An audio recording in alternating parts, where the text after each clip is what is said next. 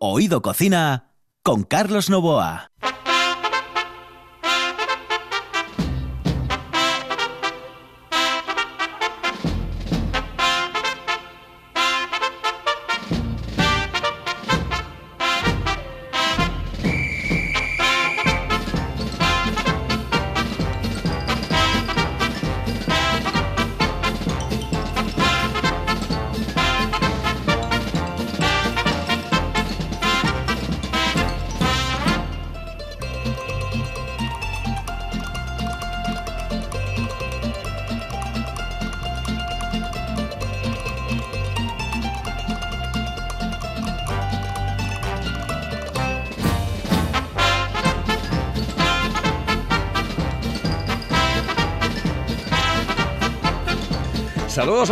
Buenos días. Esta es la sintonía de RPA. Estamos en Oído Cocina en el control. Está un monstruo que se llama Juan Saiz. Vamos a llevarles el show de la radio desde este momento hasta las 2 de la tarde, la 1 en Canarias. Hoy tendremos comunicación con Colombia, con Venezuela, con México. Um, tendremos hilo directo con el cocinero taxista de RPA de este programa, Oído Cocina. Una de vinilos al ajillo, dos de micros al cabrales, tres de cables afogados. Oído Cocina. Carlos Novoa se cuela en las mejores cocinas del país Astur. Ahora, de lunes a viernes, de 1 a 2 de la tarde. Oído Cocina con Carlos Novoa. Patrocina esta sección Valdeboides, de Sidra Castañón. Disfruta de la sidra más premiada de Asturias.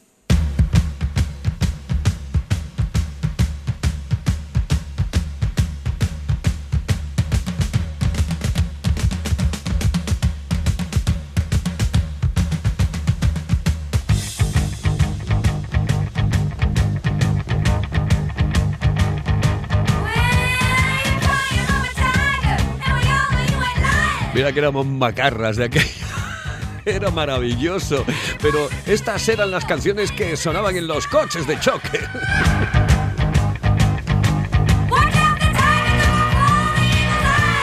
Íbamos a la garita y le decíamos al tipo aquel, um, oye, por favor, ¿me puedes dar tres fichas? Hola, ¿tres fichas nomás? Maravillosa, encantadora, formidable. Nosotros lo pasábamos de cine. ¿eh? Eran los años 70 aproximadamente.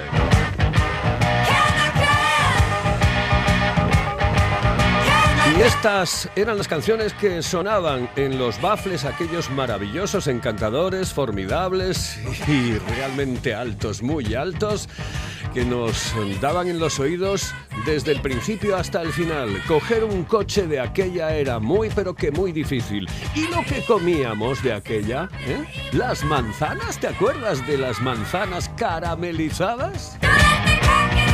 ¿Y el algodón? El algodón que nos dejaba los dientes fastidiados durante años y años y años y años.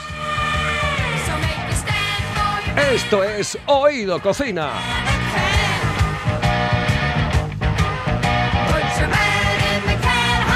Y esta es la radio. Se pueden hacer las cosas mejor, seguro, pero nunca con más amor. Y hoy vamos a comenzar porque tengo aquí a Jackie. Cuando tengo a Jackie, eh, digo, bueno, seguro que me trae algo tremendamente interesante. ¿Y qué es interesante? Pues el que ganó, el que fue el primero. Sí, el que se llevó la victoria.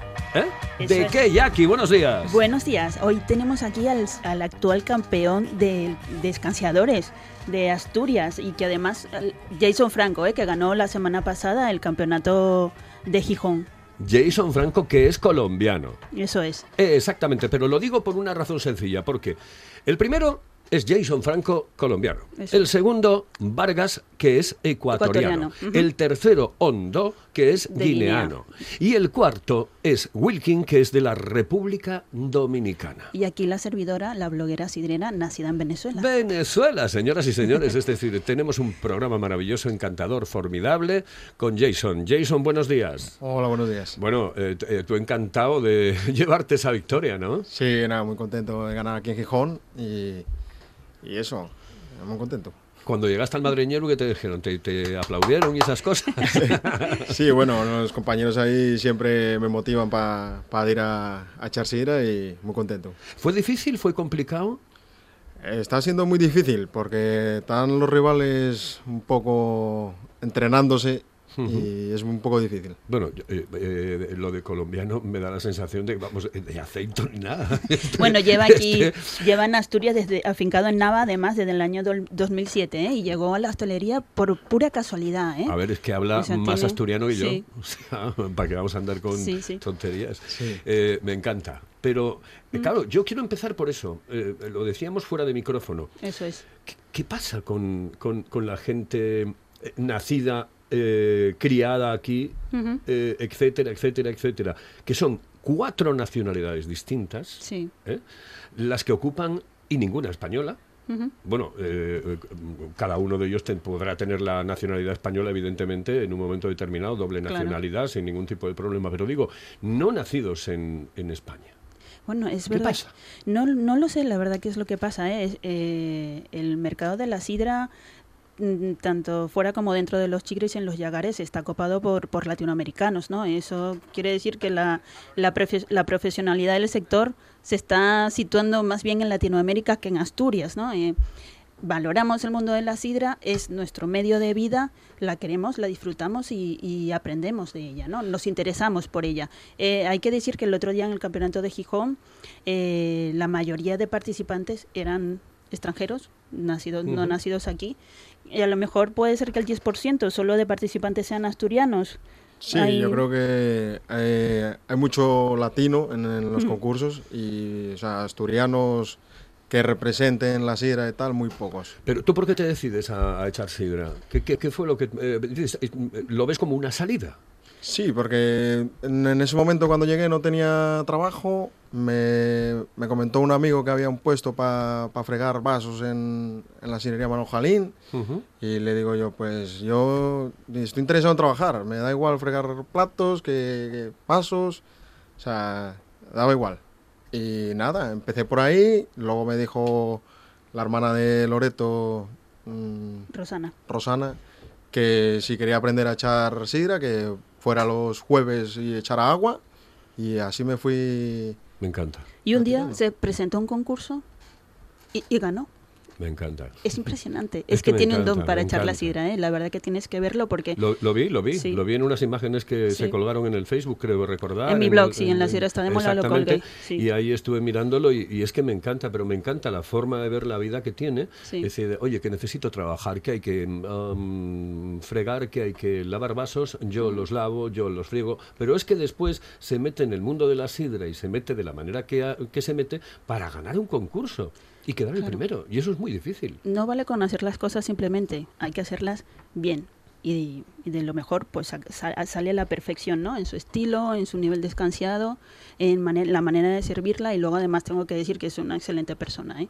Bueno, que ya lo lo veo, lo veo, lo Sí, veo, sí, sí. lo veo. Oye, y, em, ¿y qué te dicen tus amigos, eh, tu familia, etcétera? ¿Te apoyan en toda esta historia? Sí, bueno, todo, mi familia más que nada, ¿no? Todos. eh, Joder, Jason, ¿cómo, ¿cómo estás ahí siempre peleando por estar arriba? Y yo, bueno, será suerte, será lo que practico o lo que ensayo día a día en el trabajo, ¿no? Eh, ¿Cuánta agua echaste para llegar a...? Uf, agua, yo no sé las cajas que eché de agua, pero muchas.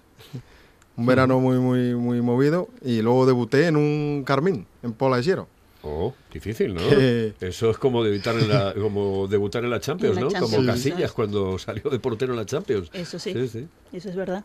Pues ah, ahí debuté en un, un Carmín muy, muy jodido, que, que, claro, estaba empezando a echar la sira y los paisanos de, ¿qué tal? No, guaje, cago en diez, no, tú no me eches la sira que todavía no sabes echarla y tal. Y luego una vez que ya empecé a, a ganar y tal, oye, échame la sira. Y yo, voy ahora que ahora no puedo. Es, es alucinante, pero es que además yo lo estoy viendo todos los días. Estoy Sí. viendo que la gente eh, eh, que llega a España, que quiere hacerse un hueco en España, que quiere mejorar en España, que quiere eh, hacer su futuro en, en- en España, em, se dedica en el mundo de la sidra a realizar las cosas tal y como las hacen ellos, es decir, siendo los mejores. Mira, el otro día te voy a contar la anécdota, por ejemplo, en la plaza Gabino Díaz Merechán está el Pichote. Pichote es un sitio donde se come pues posiblemente el mejor cachopo del mundo. Bueno, esa es mi idea. Eh, y se come muy buen cachopo, eh, como el del madreñero, cuidado. es, sí, ahora sí, vamos sí. a hablar con Loreto, a la que vamos a tener el- en comunicación en un instante. Eh, eh, pero mm, veo a un tipo mm, echar la sidra y ¿de dónde eres? Y dice, de fuera. o sea, De fuera, no, sí, no es sí, aquí". sí, sí. Y, y- y llevaba mm, eh, 15 días echando sidra. Y la echaba con, hombre, vamos a ver, no con la perfección de Jason, ni de Hondó, ni de Vargas, ni de Wilkin, pero, pero es que clavado, clavado. Y yo digo, mm, tiene que ser difícil, pero, difícil, pero es todo es intentarlo. Bueno, claro, todo es Claro. ponerse, vale más el interés, ¿no? Y las ganas. Eso sie- siempre puede con todo, ¿no? ¿Qué piensas cuando echas un culete de sidra, cuando estás... mm, ¿Cómo te preparas? ¿Cuál- ¿Sigues algún tipo de ritual? Eh, ¿Practicas antes? ¿Qué haces cuando vas a echar un culete de sidra en un campeonato? Pues la verdad, practicar, practicar, nada, con los clientes. Yo habitualmente con los clientes, no cojo ni probetas ni, ni nada por el estilo. Yo con los clientes, oye, un culetín, sí, y trato de echarlo como si estuvieran en el concurso para así entrenarme. Vamos a viajar a la sidrería El Madreñeru, porque tenemos comunicación con eh, esa mujer maravillosa, encantadora, formidable, y además de esas eh, chicas que con las que tengo una empatía formidable, increíble, que es Loreto García en la sidrería El Madreñeru. Loreto, buenos días. Hola, buenos días, ¿qué tal estáis? Tienes aquí al campeón. Qué Sí. formidable, ¿no? sí, sí, sí. ¿Cómo presta? Un gran eh? campeón. Pues sí, la verdad que yo estoy muy orgullosa de él. Como jefa que fui de él durante muchos años, eh, fue un placer tenerlo conmigo trabajando. No te voy a decir nada que ya no sepáis. Y una gran persona, un gran trabajador, un gran profesional, de los mejores que conocí en mi vida. Y como escanciador, para mí personalmente es de los mejores que hay en el mundo del escanciado. Una persona que doy fe y, y te digo que es verdad que él no cogía les probetes, podía coger, bueno, podíamos cogerles una vez cada mucho y que lo cogíamos los dos a ver cómo estábamos, pero él es cierto que yo reñí muchas veces porque lo reñía muchas veces porque no no me practicaba, no no cogía probetes y decía, ¿para qué les voy a coger?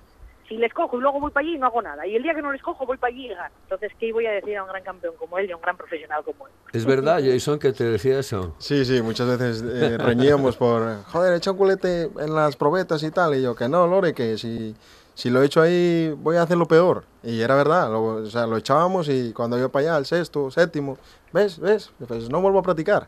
Pero era porque agobiabas, eh, que- porque te, te- te, no sé, te, condicionaba un poco. No lo sé, a lo mejor sí, pero no, no sé por qué me cuadro así. Nunca practiqué y siempre se me daba bien.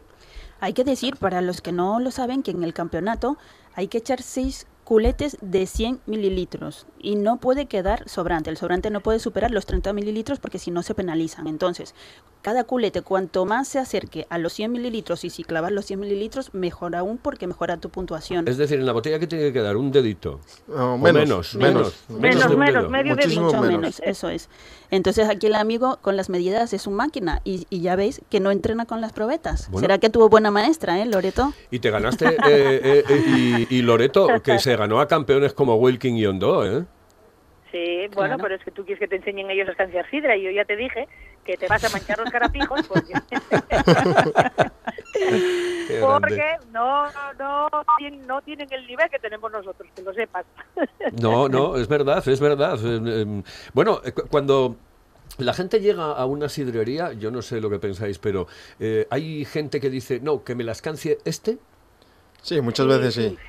Muchas veces a llega. Jason le pasó a Jason le pasó mucho cuando cuando iba a mí me pasó al principio yo luego me retiré y era una lata cuando yo decía hey tío echa sidra y tú dice no no que te quieren a ti no tío vete tú que lo eches mejor ya que yo y siempre andábamos con esta cosa y cuando él empezó a ganar los concursos y empezó a quedar bien clasificado y demás y claro salía el nombre mucho del madreñero y salía él la gente venía expresamente a la sidrería a verlo a él a ver y aquí al campeón y escancias un culete porque cuando ganes el concurso de Nava, y es como si lo ganases todo, y él, la creme de la creme de los concursos, te da muchísima publicidad en radio, televisión y prensa, entonces, para la gente, y, él, y es el campeón. El día cuando el año que ganes en Nava, ya, aunque no ganes el campeonato, y es el campeón para la gente. Entonces la gente llega a la sidería y dice, oye, ¿dónde está el campeón? ¿Dónde está el campeón? Que me eche un culete. Oye, y es el mejor. Entonces, la verdad que, que para el descansador es un orgullo. Yo creo que Jason se sentía siempre muy orgulloso. Sí, y, sí. y es una maravilla porque, bueno, es una publicidad excepcional. Demuestra que en la sidería en la que estás trabajando, pues que tienes buena calidad de escanciadores y, y hoy en día los que somos verdaderos amantes de la sidra y sidreros, pues es lo que nos gusta, ir a los sitios donde de verdad nos escancien bien los. Yo creo que además, mira, sería muy bueno que yo no lo veo en las sidrerías, ¿eh? no lo veo, pero mm, yo pondría una especie de cuadro. ¿eh? Eh, aquí tenemos el campeón. Yo lo pondría, no, te lo digo en serio, porque sería un buen reclamo, sobre todo para la gente de fuera. De fuera. Es Sí, decir, eh, a mí me, me da la sensación de que sería importante, es decir, mm, una foto, por ejemplo, del concurso y aquí tenemos el campeón. Y con eso ya vale absolutamente todo, porque la gente va a preguntar, oye, ¿qué es esto de aquí tenemos el campeón? Pues sí, es que Jason quedó campeón. De Es este el actual campeón de escanciadores. Ahora mismo fue el último en ganar el campeonato el año pasado y es el actual campeón, ¿no? Entonces, sí. bueno, eh, eh, tienes que venderte bien, ¿eh? Yo creo que sí, yo creo que sí. Tú lo que necesitas Yo, es... eh, yo voy a ver si vuelvo a hacer una oferta para que deje de soldar y vuelva conmigo a trabajar. Claro, Porque pero que ahora sepas, quién... Carlos, que nos cambió. Me imagino que os habrá dicho, pero nos cambió. Claro, y Nos ahora quién, quién, quién lo quita, quién lo quita Loreto de, de- del otro, ¿eh? Porque es que esto, claro, Bueno, lo que pasa que lo que pasa que se va a quemarse y, y son muchas horas también de trabajo y también es duro, ¿viste? Entonces, bueno, oye, ya, pero qué poco, pero Loreto y, y Jason y, y Jackie, em, eh, ¿qué, qué poco reconocido está esto de echar sidra. muy poco. Es una, entre comillas, vergüenza el no estar reconocidos en la categoría profesional como escanciadores y, y que se nos reconozca un poco más y, y tengamos otro valor, porque esto es lo que hablamos muchas veces, Carlos, en esas tertulias que tenemos, que la sidra puede, puede ser muy buen producto, puede tener mucha calidad, pero si no hay una persona que lo escancie realmente bien, es bueno, pues para efectos no, no sirve de nada. Entonces yo creo que no tenemos el, el mérito y el reconocimiento suficiente para, para poder llevarnos a de verdad donde, donde merecemos estar. Claro, es que a lo mejor eh, a Jason le dicen mañana, bueno, pues mira, vas a escanciar y vas a ganar este dinero ¿eh? y vas a estar de cine aquí y además vas a tener un futuro, etcétera, etcétera, etcétera, y dice, pues joder, que le den por ahí a la soldadura. Pues sí, es que Claro. muchas veces a lo mejor Es que es así. reconociendo la categoría profesional y teniendo otros sueldos completamente distintos al de un camarero, que para mí no, o sea, no tiene ningún desprestigio ser camarero, No, no, pero para un nada. escanciador, un escanciador va por encima de un camarero, porque aparte de ser camarero tienes que saber escanciar. Claro, es que mira, eh, eh, Loreto, yo la creo que si estuviese más reconocido y mucho mejor pagado, pues pues sería mucho mejor para todos. Claro, es que además las sidrerías eh, deberían de empezar a hacer eh, honor a su nombre. Exactamente, ¿Eh? sí. Cuidado, porque hay sidrerías que te dan un pitorro. Y claro, eso no es así. Ya. ¿eh? O gente que no sabe escanciar y, y- y escancia a 30 centímetros del vaso. Es que no, no se puede así. No, no. De hecho, creo que se había planteado ¿eh? el mejorar de la categoría, ¿no? Presentar una categoría profesional como escanciador profesional o maestro escanciador. Se estaba trabajando en ello desde el Principado, no sé cómo estarán las cosas, pero desde luego por ahí eh, es un buen camino que a ver si, si llega a buen puerto, ¿no? Y se reconoce de una vez este maravilloso arte, ¿no? Pues sí, yo creo que, que gente como Jason se merece ser reconocido a nivel pues pues mundial, o sea, no por la broma que siempre gastamos de campeón del mundo de escanciadores de sidra, sino porque es un trabajo que cuando hay un cortador de jamón todo el mundo lo admira, cuando hay el, este, el, co- el que como se llama, que nunca me acuerdo del nombre, de los vinos de, El de sommelier. Andalucía, eh, sí, Ah, cuando esta sí, gente el- te, Sí. te- sí, nunca me sale el nombre. Estos que te echen el vino, que escancien el vino, como digo yo. Sí. Eh, toda esta gente es súper admirada por todo el mundo y nosotros no nos no nos reconoce nadie. Entonces yo creo que que una labor muy importante por parte de todos sería la, la buen- el buen reconocimiento del escanciador por lo que comentamos, porque cuando tienes un buen escanciador todo funciona muchísimo mejor en un negocio. Claro, es que además Y- si, si no somos, si nosotros mismos no somos los que reconocemos lo que tenemos, evidentemente no lo van a Eh, reconocer en el País Vasco sabes, o en Andalucía. esta ya sabes que es otra tertulia que hay pendiente, con el tema de pues, pues de todo esto que nos está pasando con el mundo de la sidra y de los escanciadores y demás. La semana que viene, la semana que viene. Eso está cerrado para la semana que viene, así que tranquila, que ya lo está organizando, lo está organizando Jackie, sin ningún tipo de problema. Loreto, un besito muy fuerte. La semana que viene nos vemos en el estudio. Bueno, un beso muy grande a todos. Jason, a ti en especial, porque para mí seguiré siendo el mejor escanciador de todos. Vale. Ya, me, ya, ya me hizo, me hizo de menos, ya. Ya ves, ¿ves? Nada, Se vende por nada. Se va, se vende por nada. Hasta luego, Lore. Un beso, Lore. Hasta Chao, luego. chao, chao. Bueno, chicos, que ha sido un placer. Eh, Jason, no quiero que sea la última vez porque eh, espero que, primero que ganes más concursos, eso ya, ya te lo digo. ¿eh? Vale. Eh, con todos mis respetos para el resto, que también los quiero y que quiero que ganen concursos, etcétera, pero quiero que tengas mucha suerte porque me da la sensación de que eres un tipo que mereces muy, mucho la pena. Sí, el próximo Y- y lo tienes presta. el día 12, ¿no? El día 12, sí, en, En- en la villa. En la Villa La Villa. Viciosa, es el próximo concurso. Estupendo. Bueno, pues que gane, dar un poco guerra. que gane el mejor, ¿vale? Porque tampoco, si no se me van a mosquear. Ya, los demás. Eh, exactamente. Muy bien. Jackie, Sí. gracias. A ti, Carlos, un Besitos. placer acompañarte. Saludos, Venga, eh. Jason. Hasta luego. Nosotros seguimos adelante. Nos vamos en un instante. Dentro de nada, nos vamos volando a México. En Asturias tenemos buena sidra, pero solo una puede ser la mejor. Valdeboides, de Sidra Castañón. Cinco años haciendo podium en el Festival de la Sidra de Nava, alcanzando el primer premio en las ediciones 2017, 18 y 19. Y este año, una vez más, Mejor Sidra de Asturias 2020. Valdeboides, de Sidra Castañón. Disfruta de la sidra más premiada de Asturias. Estás escuchando RPA, la radio autonómica.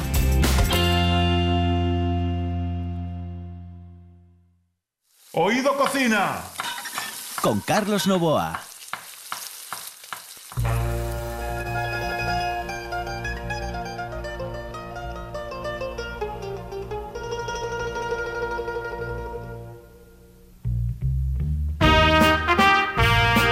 Pues miren, es activista, feminista, cocinera tradicional, maestra en administración por la Universidad Autónoma de Guadalajara, licenciada en administración de empresas por el Instituto Tecnológico de Oaxaca, técnica en periodismo, diplomada en diversas disciplinas, docente certificada en diversas competencias, 21 años en el campo de la capacitación para el trabajo, 11 años como consultora y facilitadora empresarial en área de negocios en enfoque de género, empoderamiento de las mujeres, derechos de las mujeres, liderazgo femenino, entre otros. Ella es Rosa María Castro.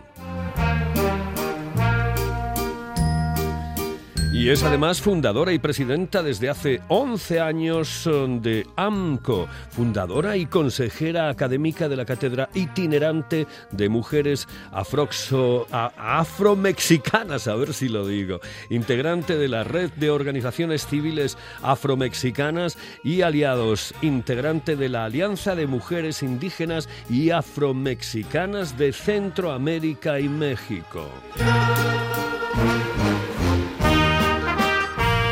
Muchísimas cosas más, pero claro, es que si no, ya me voy en el tiempo y no puedo hablar con ella. Ella es orgullosamente afromexicana o afromexicana, afrodescendiente.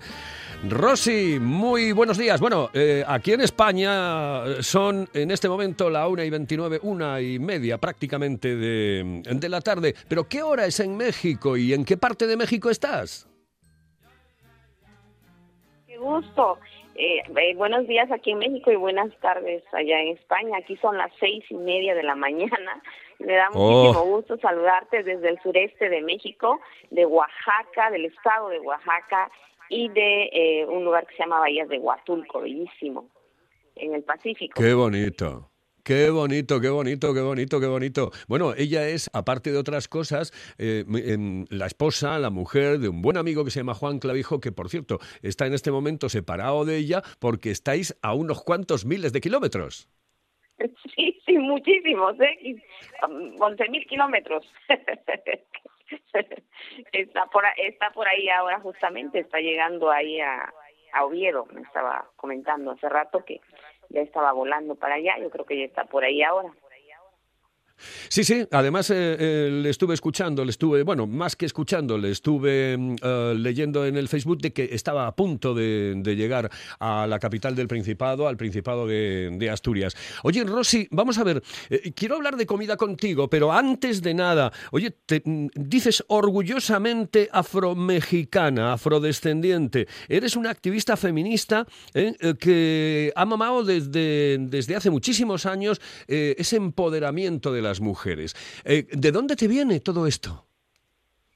Sí, mira, yo, mi abuela, mi abuela era una mujer negra de la costa de Oaxaca y ella, eh, con ella crecí porque mi madre falleció cuando yo era bebé en un accidente lamentable y, nos quedamos mi hermana y yo con ella y, ella fue una mujer empoderada desde siempre, una mujer que nunca supo leer ni escribir, pero que solamente sus saberes ancestrales la, la fortalecían entonces cocinaba, era hacía panes y eh, su esposo era campesino y entonces de ahí eh, siempre la vi como una mujer poderosa, una mujer que siempre tenía su dinero, ella propiamente de su esfuerzo y lo compartía con lo que generaba el abuelo eh, como como campesino en el campo. Entonces eso lo vimos de siempre y desde y en la cocina haciendo comida para vender, haciendo guisos, entonces siempre la vimos como eso, como una mujer fuerte, poderosa, que tomaba decisiones desde siempre. Y tan así que un día dijo, ustedes se van a ir a estudiar. Yo te estoy hablando de hace 40 años que eh, salimos de un pueblito pequeño donde la mayoría de las personas no sabían leer ni escribir. Y, fuimos las primeras eh, de seis alumnos que salimos de, la primaria de esa comunidad por primera vez, la primera generación de, de la escuela básica, y nos fuimos, tuvimos que ir a la capital a estudiar. Entonces, eh, ella nos, mm, con ese poder, con esa fuerza que tenía, dijo, ustedes van a estudiar porque no quiero que sean como yo, que nunca supo leer ni escribir, pero ustedes sí van a tener la oportunidad. Entonces, desde ahí yo vi ese, empoderamiento, ¿no? De, en aquella época que no se hablaba, y pero además con una perspectiva de género, sin ella saberlo. Teóricamente ella no lo sabía, pero en la práctica ella lo ejercía, ¿no? Entonces nos fuimos a estudiar como mujeres y, y otra familia dijo, no, ¿para qué las vas a mandar a estudiar? Si esas chamacas luego se van a embarazar, van a salir preñadas, toda esa historia de siempre, ¿no? Y ella dijo, no, sí se van a ir a estudiar y tuvimos que emigrar a la capital a 12 horas de, de viaje para poder estudiar. Así fue como, como empecé a entender ese empoderamiento, ¿no? Oye, ¿y si es difícil salir adelante siendo mujer en eh, Latinoamérica, en Estados Unidos, donde dentro de un momento te preguntaré por, bueno, por ese tema de actualidad? Si es difícil salir adelante, eh, ¿cuánto más es si uno es afromexicano, es decir, eh, tiene ese, eh, em, estigma, entre comillas, evidentemente, y lo digo con todas las de la ley, de, de tener la raza negra. Claro, por supuesto, eso fue algo que también tuvimos que romper con, con esos estigmas, tuvimos que romper con esos esquemas. Primero romper de, de que por ser mujer eh, no puedes estudiar. Ese fue como el primer rompimiento que tuve que hacer en mi vida. Y luego eh, también el ser negra y por eso esa presentación me gusta hacerla, es como un, asunto reivindicador, el decirme que soy orgullosamente negra, orgullosamente afromexicana, orgullosamente afrodescendiente a nivel internacional, este concepto que es a nivel internacional, y, y, y este, porque porque efectivamente el ser negra, ser una mujer, ser negra y ser pobre tiene muchas connotaciones que eh, influyen para que su desarrollo sea muy limitado. Entonces, eh, de ahí que ah, ese es un, como una bandera de reivindicación, el que eh, nos tenemos que presentar tal como somos, ¿no? Y que, que el, hecho de que sea negra no quiere decir que, que, yo tenga que estar reducida a la pobreza, a la, a la, al no estudiar, al no tener acceso a, la, a la universidad, ¿sabes? Porque eso es lo que el, el mundo lamentablemente quiere, que las mujeres estemos oprimidas. Y luego de ahí se va todavía estigmatizando más. Si eres mujer negra, si eres pobre, si eres indígena, si eres analfabeta, va oprimiendo más a la mujer. Entonces también eh, hemos como tenido que romper estos esquemas estigmatizadores y, y avanzar, ¿no? Y con esta, eh, con este sentido de decir que soy negra, pero que no no tengo que ser como el mundo dice, que está reducida a estos aspectos que ya te he comentado. Eh, mm, ¿Has tenido la experiencia como ponente y tallerista a nivel nacional e internacional en temas de racismo, discriminación, empoderamiento económico y político de las mujeres, prevención de la violencia de género en diversos eh, espacios académicos como, atención, universidades de Harvard, la Universidad de San Francisco en California, Santa Cruz en California, Austin, Texas, Guatemala, en la UNAM? Es decir, que, cuidado, eh, todo esto te puede hacer ver algo que te voy a preguntar desde otro punto de vista. ¿Cómo ves eh, la situación en este momento de Estados Unidos eh, con eh, todo este problema em, y, esta respuesta a, ese racismo em, que a veces se desata fundamentalmente en los medios policiales, pero que está patente y latente en la sociedad. Sí, mira, el, racismo es un, es un tema muy lamentable que la cera. Yo siempre digo que el racismo eh, mata a las personas de dos formas.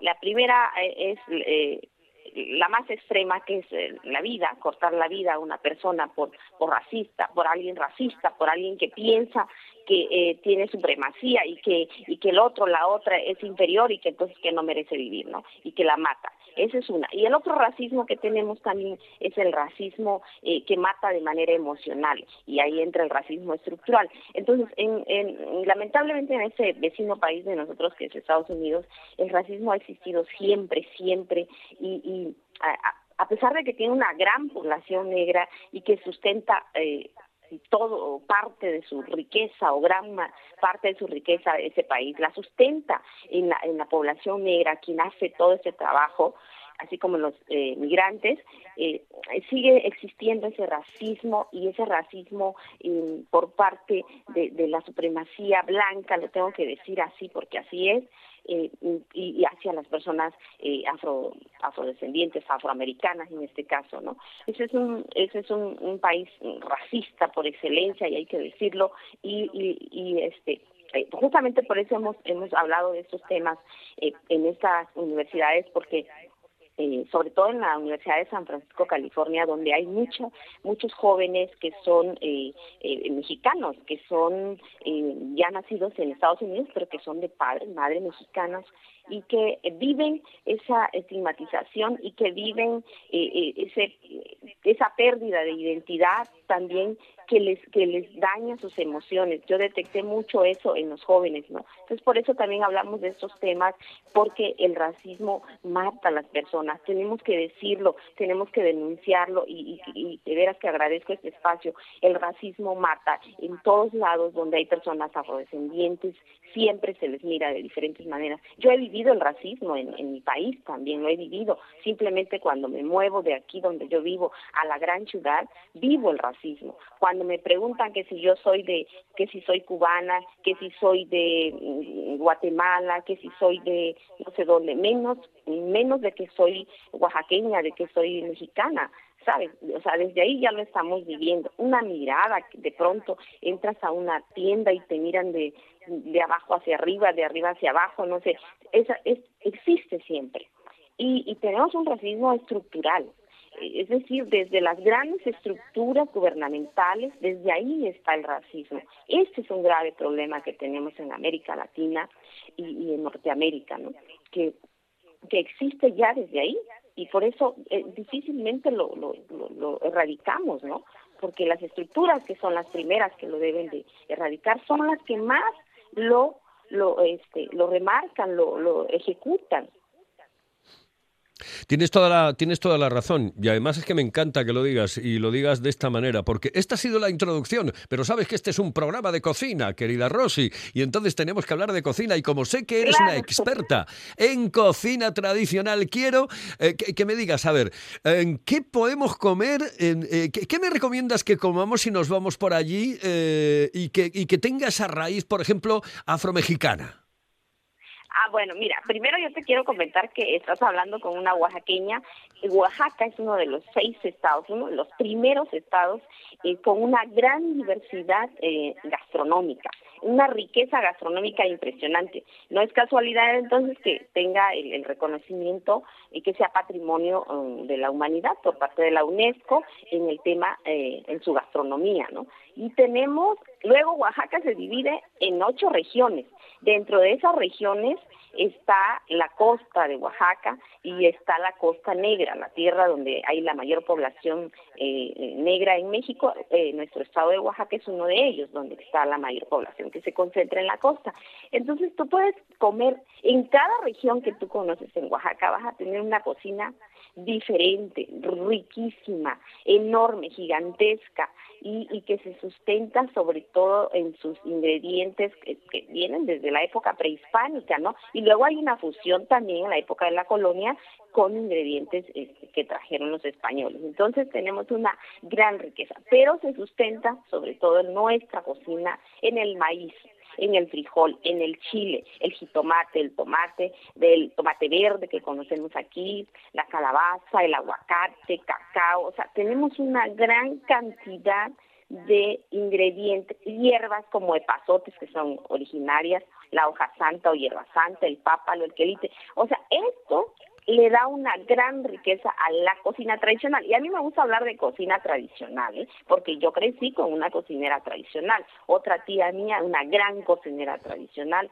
Y de, de mi generación, que todavía existe una tía que también es una gran cocinera y que no fueron a la escuela ni nada, sino que se fueron formando y se va pasando, estos saberes se van transmitiendo de generación en generación. Entonces tú puedes comer una gran diversidad. Si tú vas a la ciudad de Oaxaca, que ha sido reconocida también como uno de los lugares más exquisitos para, para comer, la ciudad de Oaxaca, la capital de mi estado, entonces tú puedes comer una gran variedad de moles. Mira, Oaxaca tiene siete moles, ahora le han agregado otro, pero dentro de ellos tenemos el mole negro, el mole rojo, el coloradito, el, el, el, el este, estofado, el amarillo, el verde. Entonces, tú puedes comer una variedad de, de moles de colores, sabores, o sea, olores, hay una gran combinación, una riqueza increíble de comida. A donde tú vayas, a los rincones de Oaxaca, donde tú vayas, tú vas a comer delicioso.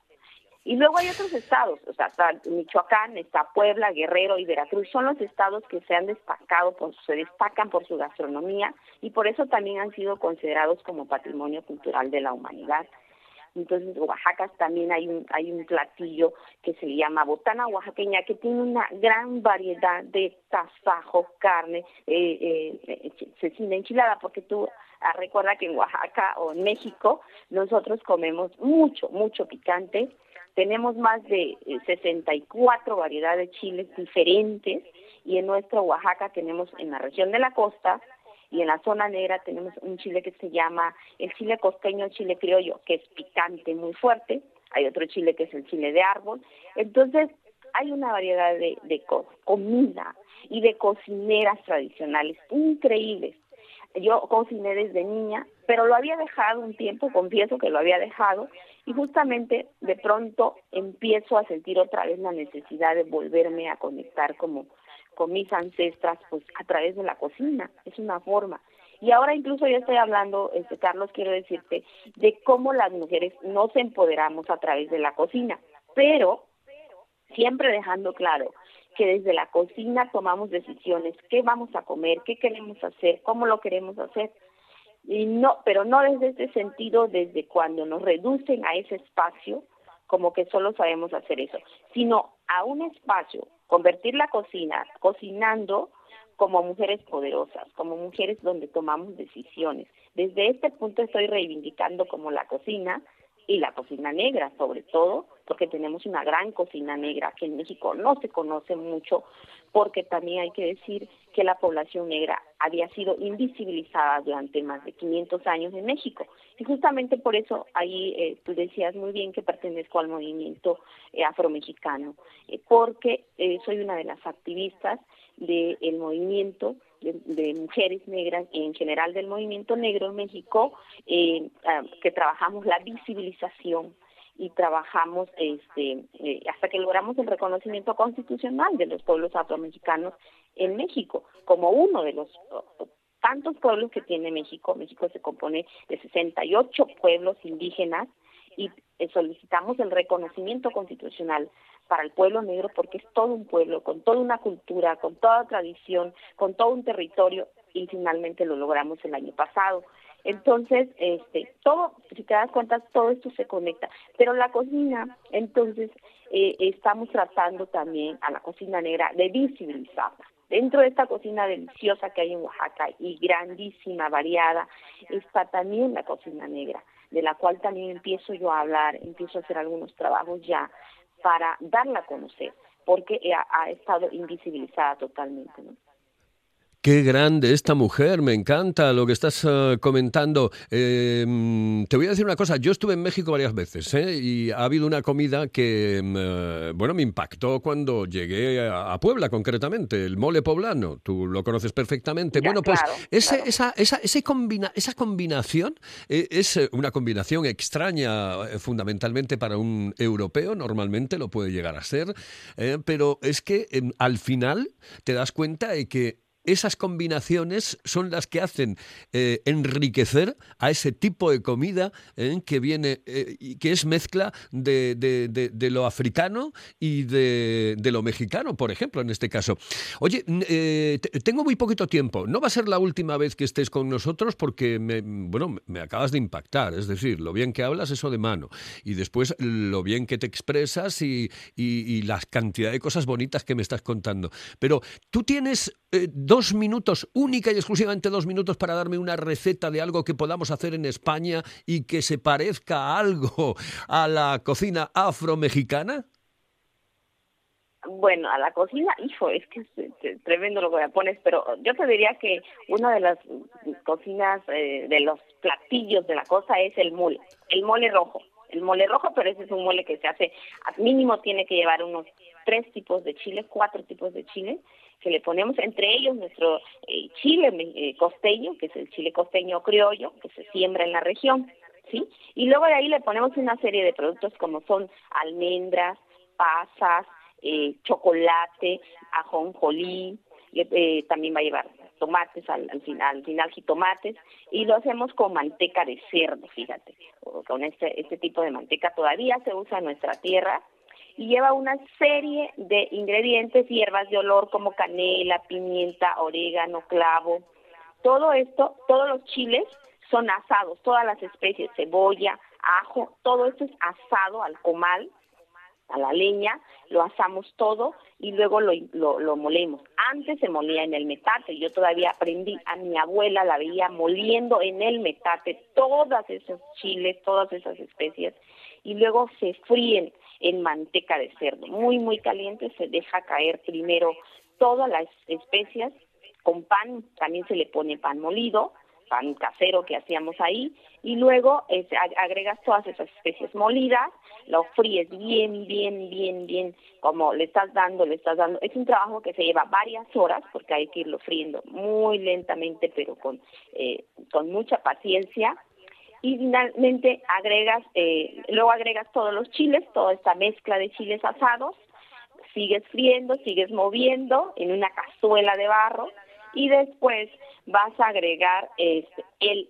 ahora sí, vas a agregar eh, todos los sabores que siguen, como el chocolate, azúcar y una serie de sabores que le vamos dando hasta que nos queda una pasta eh, eh, densa, espesa, ¿sí?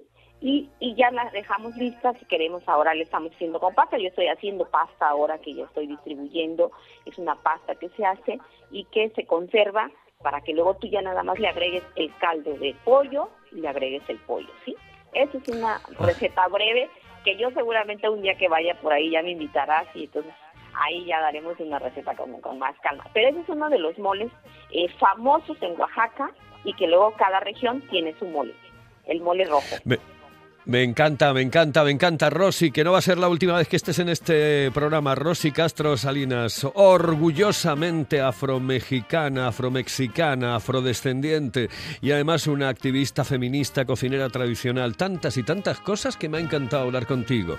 De verdad, muy buenos días. Bueno, tú ya casi, casi las 7 de la mañana allí, las 7 menos 10 aproximadamente. Aquí Eso, aquí las 2 menos 10 de la tarde. Un besito muy fuerte y que Muchas seas gracias, muy... Carlos.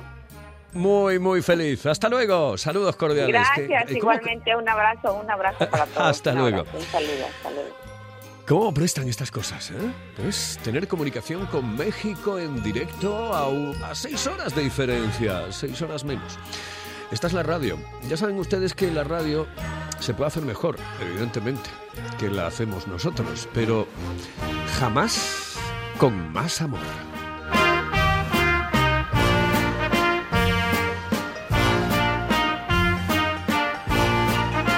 Y el hilo directo lo tenemos ahora con eh, Nacho, nuestro taxista, cocinero. El cocinero, cocinero, atiende bien la candela y prepara con esmero un arroz con habichuela. ¡Ay, ese, ese es el mío! Nacho, buenos días. Buenos días, para mí buenas tardes ya. Bueno, bueno, ya, yo no estoy en México, ¿eh? Cuidado, si piensas que estoy también en México. Oye, que tienes una recetita para hoy. Sí, señor. Venga, venga, vamos a por ello. una, una receta hecha a mi manera, pero la famos- el famoso solomillo a la reducción de Pedro Ximénez. Venga, perfecto. Mira, Pedro Ximénez, que Eh, eh, Pedro los- Ximénez... bueno, los nada, nada, es igual. eh, nada, tira, tira para adelante que libras.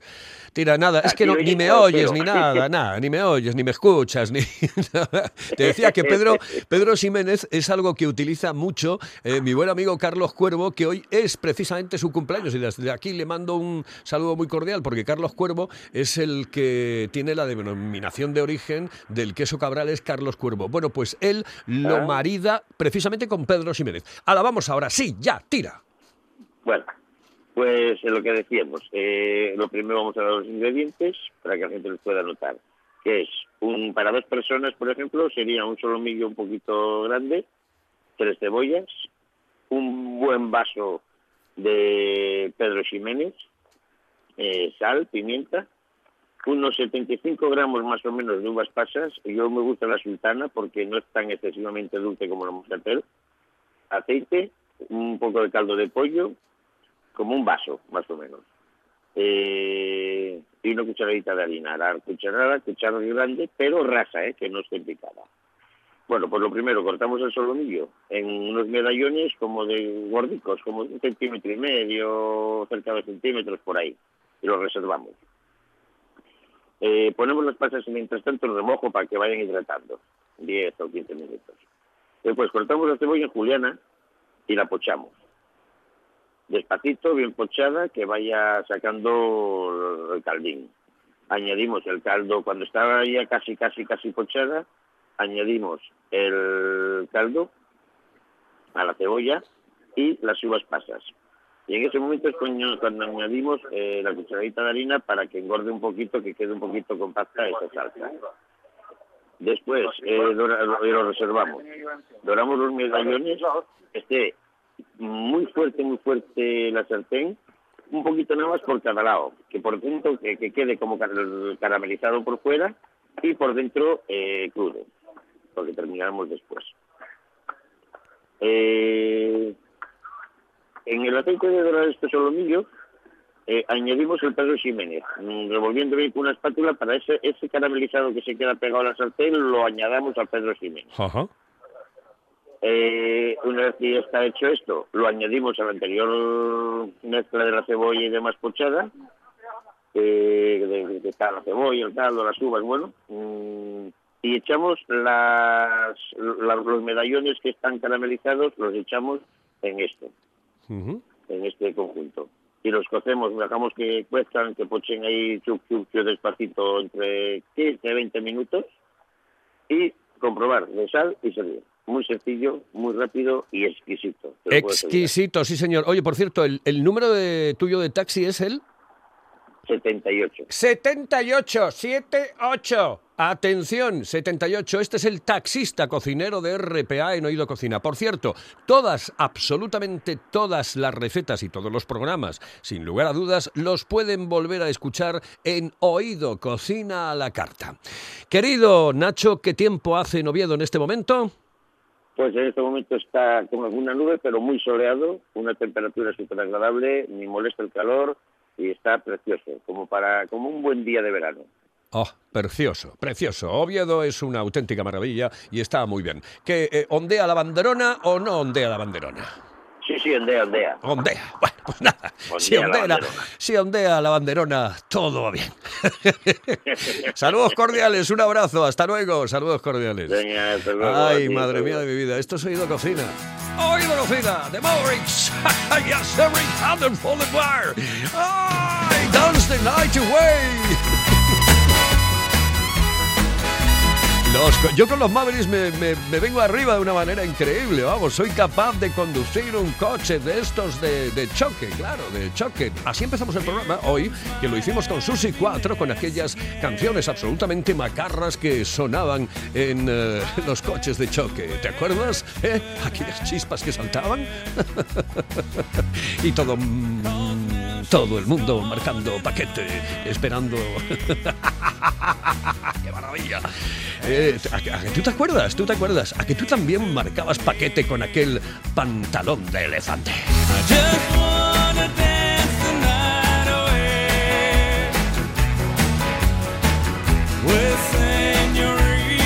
En el control está Juan Saiz y aquí al micrófono Carlos Novoa. Eh, lo estamos pasando bien, siempre lo pasamos bien, pero bueno, hoy por ejemplo en esta comunicación con México hemos visto que mm, hay gente que merece muy mucho eh, la pena y que habla también. Y a, mí los, eh, los latinoamericanos en líneas generales me seducen con su palabra, pero hoy Rossi... es que nos ha seducido absolutamente a todos. Sí, nos ha seducido absolutamente a todos. Qué bien hablan y qué bien se expresan. Y desde aquí le voy a mandar un cordial saludo a todo el mundo, a todos los técnicos del mundo mundial, a todos, absolutamente todos los técnicos, especialmente en este caso concreto a Manolo Luña, porque hoy es el, es el cumpleaños del, del- del padre. Hoy es el cumpleaños de Papá Luiña. Así que le mando desde aquí un cordial saludo, porque esta es la vida, la vida es así. ¿eh? Hay que saber en qué momento tienes que hacer las cosas.